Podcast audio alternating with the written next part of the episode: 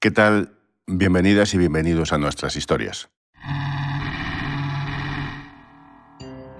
Una sintonía como esta, de silbidos y fanfarrias, les sonará a aquellos que tengan una edad entre los 40 y los 50 años, los que eran niños en los años 80 en España. Seguro que se acuerdan de Sábado Badá, un programa de televisión española. Ahí, con la presentadora Mayra Gómez Kem, también salía un hombre que dibujaba constantemente, con sus pinceles y sus lienzos. Aquel hombre era el pintor santanderino José Ramón Sánchez, que años después llegó a ser Premio Nacional de Ilustración.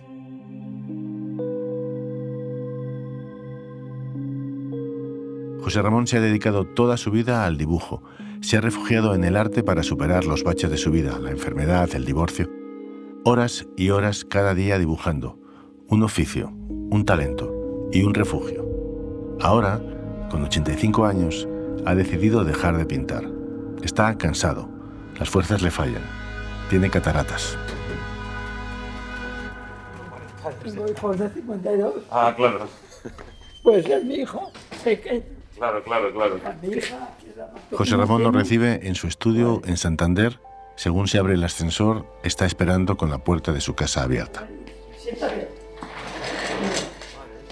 El piso donde vive es amplio, está orientado al sur y a través de los grandes ventanales se ve el Palacio de Festivales de Santander. El edificio es uno de los vértices de la cultura de la ciudad, casi un símbolo. Por eso no deja de ser curioso que uno de los artistas vivos más importantes de esa tierra viva frente a él. Yo tengo que quitarme la mascarilla para conversar contigo. Sí. José Ramón viste cómodo porque está en su casa, un pantalón de chándal y un amplio jersey de lana. Así, desenfadado a sus 85 años, tiene el aspecto de un hombre frágil, mayor, aunque mantiene intacta la agilidad mental. Se sienta en una butaca que preside su estudio, un espacio que conserva tal cual era cuando dibujaba, como si nunca hubiera dejado de hacerlo, con las pruebas de color salpicando alguna cuartilla o incluso la pared. Los tarros de pintura ordenados sobre una mesa, aunque en el interior de cada uno no quede ya más que una masa seca. Hay también decenas de pinceles que no se usan desde hace meses o años y que tienen las cerdas endurecidas como piedras. Allí, en medio de un estudio de pintura, no huele a pintura, pero siguen estando los objetos. No se podrán ni abrir, mira. Yo soy eso. Un resto de pintura seco, inservible. Y ya está. Y esto me recuerda a mí que pinté los pinceles. José Ramón toma uno de esos botes, lo abre, lo muestra No, no he limpiado eso, no. Que se quede como estaba. Porque creo que tomé una decisión muy madura. Y tirando a sabia. Tirando a sabia. no se ha deshecho de ellos, porque eso sí sería definitivo. Tirando a la basura los botes, el caballete, los lienzos, eso significaría que también abandona su pasión. Pero allí siguen, no ha pasado página del todo. Todo es muy extraño, aunque él parece tenerlo, sin embargo, todo muy claro. Yo no me arrepiento de esa decisión. No voy a volver a dibujar ni a pintar. Me ha dejado de interesar. Estos tarros son objetos muertos, secos. Escuchándole, es inevitable pensar que hay algo que no termina de encajar. Hay cosas a las que yo ya, ya no llego. No llego. No llego. Porque se me ha acabado. No, no el talento. No se me ha acabado el talento. Me fallan los ojos, que me lloran. Me falla el pulso, que, que me tiembla. Me fallan las fuerzas, los riñones, las piernas. Me falla lo físico. ¿Cómo sobrevive un hombre para el que la vida ha sido el dibujo cuando ya no puede volver a coger un lápiz y un papel?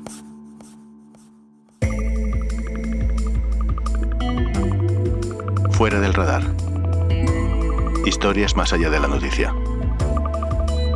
En este episodio, el dibujante que perdió la luz. El día en que José Ramón Sánchez colgó los pinceles se convirtió en un hombre sin propósito. Abandonó lo que siempre le había dado sentido a su vida. Fue una decisión que tomó en el año 2020. Y entonces llegó la incertidumbre. Lo realmente complicado para él ha sido llenar el hueco que durante décadas le ocuparon sus fantasías sobre el papel. Pero es imposible comprender todo esto si no se descubre primero cómo el artista se convierte en esclavo de su arte. un proceso que José Ramón Sánchez comenzó a vivir cuando era solo un niño. Continúa contando esta historia José Carlos Rojo. A José Ramón la enfermedad le ha acompañado durante toda su vida, desde que era muy pequeño. Nació en una familia trabajadora santanderina en octubre de 1936, tan solo dos meses después del levantamiento militar. El asma me sirvió para ver que el dibujo, como yo lo entendía, porque no era dibujar. Yo, si tú coges ahora el libro de los dibujos, no, eran vaqueros, eran, era un, un, velero, ya era un pirata. O sea, ya eran historias. Sus ataques de asma comenzaron cuando apenas tenía cinco años. Estos episodios le sirvieron para explorar su mundo interior, un paisaje colmado de fantasías y aventuras que canalizó a través del dibujo. No eran dibujos. ¿Qué hacen los niños? Pues lo que les ocurre, una casa, un árbol, un animal, no, no, no, no. Yo ya mm, me metía en que yo tenía claro que, que el mundo del dibujo era un mundo tan rico, tan, tan fantástico, tan, tan inabarcable en el fondo, que a mí aquello me iba a ser mi vida. No era un niño que jugara con muñecos o con coches como hacen los demás, no. Él construía su particular mundo de ficción sobre las cuartillas. Yo mis juguetes eran eran un lápiz y un, papel, un cuaderno de dibujo. A mí me llamaban los reyes plumillas, tinta china, una caja de acuarelas. Yo no quería mm, coches, ni no quería. A pocas calles de su estudio se mantiene aún en pie la casa donde vivió cuando era muy pequeño. Mira, ese es el portal 19 tengo unos recuerdos muy buenos cuando llovía. Es el primer piso del número 19, en Barrio Camino, en Santander. Esa ventana es, mi ventana en la habitación donde estuve enfermo. Desde la calle todavía se observa la cristalera de un lugar que lo transporta a otra época. Basta ese simple gesto para recuperar toda una memoria de infancia. Daba el sol, la ventana, y cuando daba el sol, pues era una habitación muy alegre. Recuerdo que los días de sol, casi siempre me ponía a dibujar los días de sol, tenía más ánimo. Y aquí pues entrar, salir, ir al cine. Aquí había un bar. Muchos años después, ya adulto, José Ramón recuperó ese niño interior para conectar con la imaginación de otros millones de pequeños mentes inquietas que lo escucharon con atención hablar sobre los grandes pintores, los escritores y los músicos de la historia, porque lo hacía dibujándolos en el programa infantil Sabadabadá, un magazine de la mañana de los sábados que presentaba Mayra Gómez Kemp en televisión española. Era un programa que, que nacía con vocación de ser el programa más importante que se había hecho para niños. Y niños eran desde que podían ver la tele hasta los 12, 13 años. Un día de junio de 1977, José Ramón recibe una llamada. Es el periodista y director de televisión José Antonio Plaza. Le dice que buscan a alguien que sepa dibujar en directo. José Ramón quiere probar suerte y en la grabación del programa piloto llega la sorpresa. Cuando acababa yo un retrato, supuestamente Mayra Gómez Kemp pasaba por allí y decía, bueno, José Ramón está dibujando al doctor Fleming y ella, bla, bla, bla, contaba la vida del doctor Fleming. Entonces, yo no sé por qué, azar del destino, no, no, no se puso a hablar, sino que me preguntó, bueno, ¿qué estás haciendo? A José Ramón no le quedó más remedio que explicarse. Y ahí comenzó la magia, porque al mismo tiempo que dibujaba, el ilustrador empezó a explicar la vida de todas aquellas personalidades. La suerte es que me preguntara que qué estaba haciendo. Y, yo seguí dibujando y yo, el doctor Fleming, un tío, un fenómeno de la humanidad.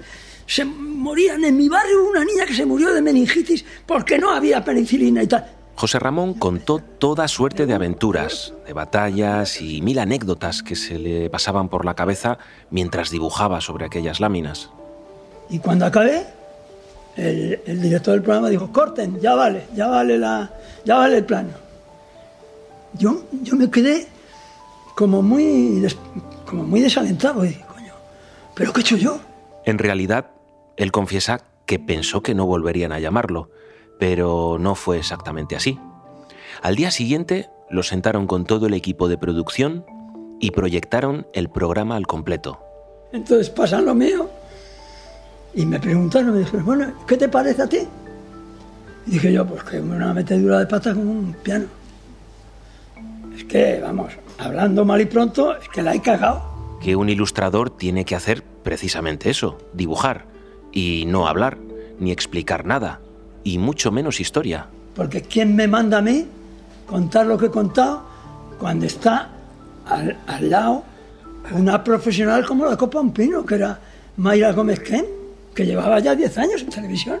Un dibujante capaz de hablar mientras dibuja. Perfecto para el medio, pensaron los responsables de televisión española.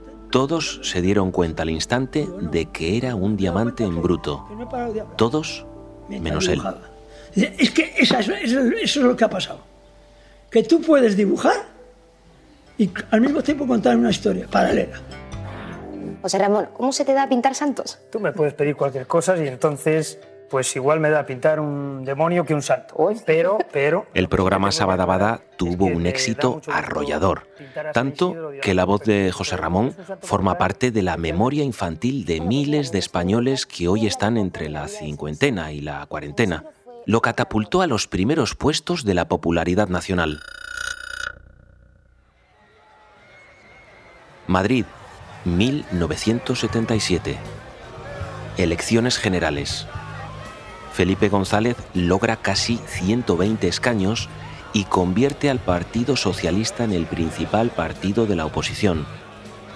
Dos años después, los españoles votan de nuevo y le siguen manteniendo como la segunda fuerza política. Ambos carteles son diseñados por José Ramón Sánchez, y en ambos el color ilustra la esperanza del cambio a la democracia. En el de 1979 se leía un lema, Cambia tu ciudad con los socialistas. Y en el dibujo se veía el puño y la rosa en medio de un campo bajo una puesta de sol. O también un gran parque colmado de gente disfrutando de la vida. José Ramón vivía quizá uno de los momentos más felices de su carrera. Con la vida en Madrid llegó también su eclosión artística.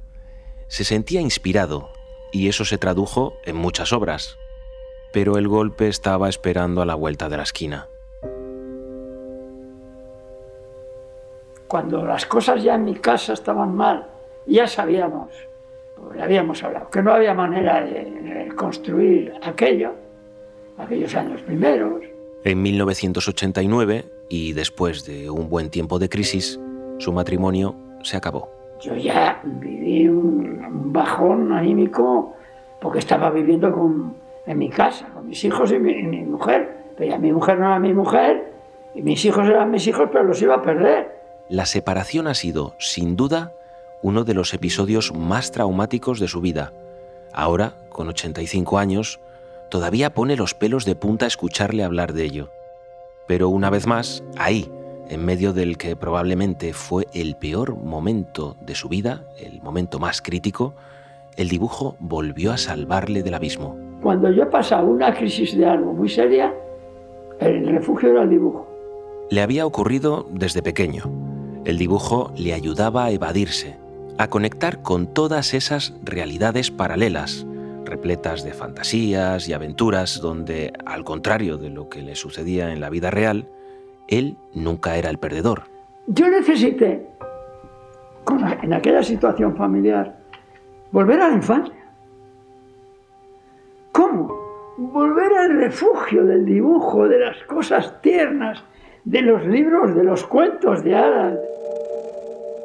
José Ramón ya había ilustrado un centenar de libros infantiles que había publicado con la editorial Santillana. También varios volúmenes que tuvieron muchísimo éxito, como por ejemplo La gran aventura del cine, o 50 años de cine español, incluso Nijinsky y los ballets rusos, se sentía en uno de los puntos más altos de su carrera. O sea, que yo ya había crecido y estaba ahí, en, mi, en mi altillo, por llamarlo de alguna manera. yo necesité bajar a, unos escalones cercanos a la infancia para superar aquello. Fue entonces cuando terminó el José Ramón padre de familia y quedó exclusivamente el José Ramón artista. Bajé después del desayuno y, me, quedé en el estudio pensando, me senté en el diván. José Ramón se acuerda perfectamente de aquel día. Si yo no me metía con una obra más grande, muy, muy, para mí, muy inalcanzable, no iba, iba a pasar por una crisis, por una depresión, porque yo llevaba 27 años con mi, con mi mujer, yo estaba muy enamorado de ella y para mí aquello fue, joder, fue muy duro. En esos momentos era aún joven, tenía facultades para dibujar, así que se sirvió de su arte para salir a flote de ese profundo vacío. Volcó todas sus fuerzas en el dibujo y como era de esperar en alguien con su talento, comenzaron a gestarse las que ahora son consideradas sus grandes obras.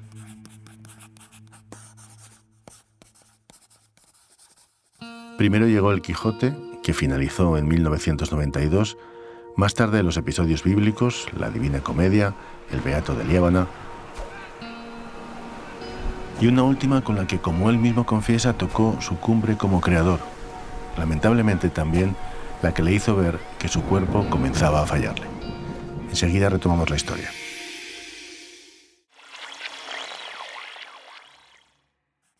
El poder evocador del dibujo, como el de otras artes, es mágico. Un sencillo gesto físico, como la fricción de un carboncillo en una cuartilla de papel, puede dar lugar a la construcción de todo el universo sonoro de una historia de aventuras. En Moby Dick, José Ramón se adentró en el mar para dibujar la narración como si fuera el storyboard de una película. Continúa José Carlos Rojo. José Ramón retrató los planos generales del ballenero, el mar, el puerto de Nantucket, las manadas de ballenas y el gran titán blanco. El libro rezuma misterio y oscuridad. Es, según él mismo reconoce, la obra de su vida. Quiso ilustrar la novela desde que la leyó siendo tan solo un adolescente, pero ese mismo sueño de infancia, ahora ya cumplido, le descubrió lo implacable que puede ser el paso del tiempo. Yo mm, decidí, decidí dejar la pintura y dejar el dibujo. El dibujo lo dejé cuando terminé moví y dije, yo no puedo hacer más. Fueron mil viñetas que terminaron por arrebatarle la vista. Y en las mil viñetas hay dos o tres que yo hubiera cambiado. Y dije, chico, este es el momento de empezar a, a dejarlo, dejarlo arriba, el sitio donde te ha llevado la obra a ti y tú a la obra. Estos días, José Ramón está leyendo el libro Conversaciones con Billy Wyler, en el que Cameron Crowe entrevista al legendario cineasta. Dice yo, después del apartamento, tenía que haber dejado de dirigir, porque todo lo demás Perdí el prestigio, perdí el público. Billy Wyler se arrepintió de no haberse retirado tras dirigir el apartamento, porque nada de lo que hizo después igualó la genialidad de aquella película, o al menos es lo que destaca él en ese libro. José Ramón también tuvo miedo a estropear su legado, tuvo miedo a hacerlo cada vez peor. Yo me di cuenta que yo estaba durando mucho, o sea, que mi trayectoria era más larga que, que la de la mayoría. Y que era una trayectoria mm, evidentemente ascendente. Entonces me preocupó mucho que lo que tú has logrado a la cumbre donde has intentado, a la cumbre, al altillo, donde tú has subido, en lo que venga después sea caerte, descender, perder. Y dije, no tengo por qué. Fue la hora de la verdad en que el cuerpo dijo basta. Hace unos meses le operaron de cataratas en un ojo y está a la espera de que le intervengan el segundo. La primera operación de cataratas me ha dejado un ojo como lo tenía mal, que es el derecho, y otro ojo el izquierdo, donde tengo ya un foco que veo, veo pedreña, veo, y con el otro no veo más que una nube. como si estuviera nublado. Pedreña, para los que no conocen Cantabria, es uno de los pueblos que se divisan desde Santander, al otro lado de la bahía. Está lo suficientemente lejos como para probarse la agudeza visual. Me conduce hasta la ventana y se tapa el ojo bueno con una mano. Yo ahora veo con el ojo malo. Veo, veo el mar, la masa, y veo una, una cosa blanca y, las nubes. Con, con el operar veo las casas, veo el pantalán, veo las boyas, veo que se mueve el agua, veo que las nubes corren. Tiene la esperanza de que la segunda intervención salga igual de bien, pero eso no le llevará a coger de nuevo el lapicero lo tiene bien claro. No quiero dibujar, ni quiero pintar ya. Nada parece que le vaya a hacer cambiar de opinión, ni siquiera el abismo que se le presenta ahora, cuando las horas del día se le acumulan sin saber muy bien qué hacer. Le gusta, por ejemplo, pasear por la bahía. Que es el paseo más cercano que tengo al sitio donde vivo y porque no me cansa. Eh, siempre si hace sol, porque hace sol. Si está nublado, porque está bonito el cielo y el mar gris. Es un paseo contemplativo. Lee el tiempo que puede, lo que le aguantan los ojos sin llorar por el cansancio. También es fanático de las series. Ama Dexter o el ala oeste de la Casa Blanca. Acompaña unos días a su hijo, el director de cine Daniel Sánchez Arevalo, en el rodaje de su nueva serie de Netflix. Y para de contar, se acabaron las aficiones. Lo que nadie imaginaba, ni siquiera él mismo, era que le quedaba un as en la manga para recuperar el pulso del creador. Pues cuando viene la pandemia y yo tengo que decir, ¿qué hago yo en casa todo el día? ¿Qué hago? En abril de 2020, en pleno confinamiento, una tarde aburrida llevó a José Ramón a husmear en el baúl de los recuerdos. Lo que encontró le ha servido para recobrar la ilusión artística por el dibujo. Aunque no se engañen, no va a necesitar volver a dibujar. ¿Qué hago si no puedo, no quiero dibujar, ni quiero pintar ya? Pues lo que quiero es revisar mi obra. Empecé a mirar todas las carpetas que tengo, que tengo como 200 carpetas. En ellas se encontró escritos, dibujos, bocetos, planes, proyectos que nunca llegaron a despegar, que quedaron guardados esperando su momento, como la serie de los maestros, un homenaje que José Ramón Sánchez dedicó a los grandes pintores, músicos y escritores que lo emocionaron, que le enseñaron a contar historias o que lo animaron a crecer como creador. Pues yo cuando lo le dije, me cago en la leche, pero como esto yo no, no, en vez de pasar al siguiente proyecto, como no estuve unos meses tratando de, de publicarlo. Y ahora es el momento en que puedo con la emoción de un niño pequeño, José Ramón corre a su biblioteca y coge los cuadernos donde tiene guardados a los maestros. En ellos conserva bien ordenadas decenas de páginas llenas de fotocopias de las láminas donde años atrás inmortalizó a Shakespeare, a Stevenson, a Wagner, a Rubens y a tantos otros. Dostoyevsky y Tolstoy. Entonces. José Ramón señala a cada uno, pasando las páginas. Todos vienen acompañados de una ilustración y una narración en que se ficciona parte de su vida. Son textos llenos de borrones en bolígrafo rojo. Él se detiene en uno de ellos. Ilustraciones y textos están montados en cada página con mucho mimo. Por así decirlo, se ha molestado en hacer una especie de concepto de diseño. Le ha dado la misma forma con la que le gustaría haberlo publicado. Yo, yo he hecho todo, está, y tengo todos los libros, mira. Sí, sí, sí. Dickens y Oscar Wilde. Víctor Hugo y está Yo gozo con esto. Es que esto para mí es tan creativo. Tan, creativo, tan ilusionante, que en medio de ese vacío existencial, y aunque no vuelva a coger un lápiz y un papel, el dibujo vuelve a convertirse en su refugio. Es como el que va a descubrir las fuentes del Nilo. Es que son mis fuentes. Y yo me había olvidado de que mis fuentes eran estos 36 personajes. Nunca había pensado yo que esto podía ser el cierre de la trayectoria como editorial de lo que editan. Porque es, son las fuentes. 12 pintores, 12 músicos y 12 escritores.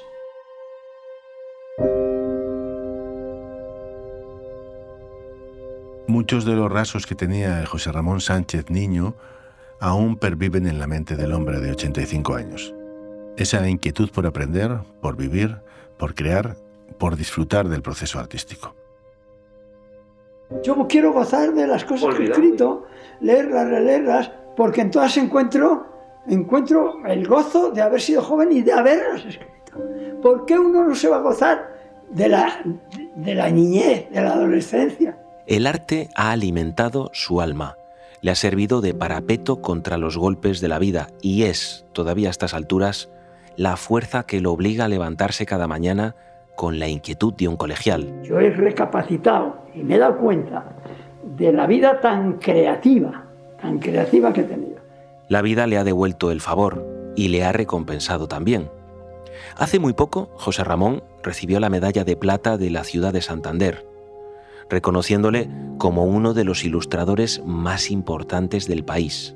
Yo nunca me imaginé que me iban a editar eh, en libros, que me iban o sea, o que me iban a hacer como me dar la medalla de plata de la ciudad de Santander. O sea, yo sé que la gente me quiere, pero no tanto.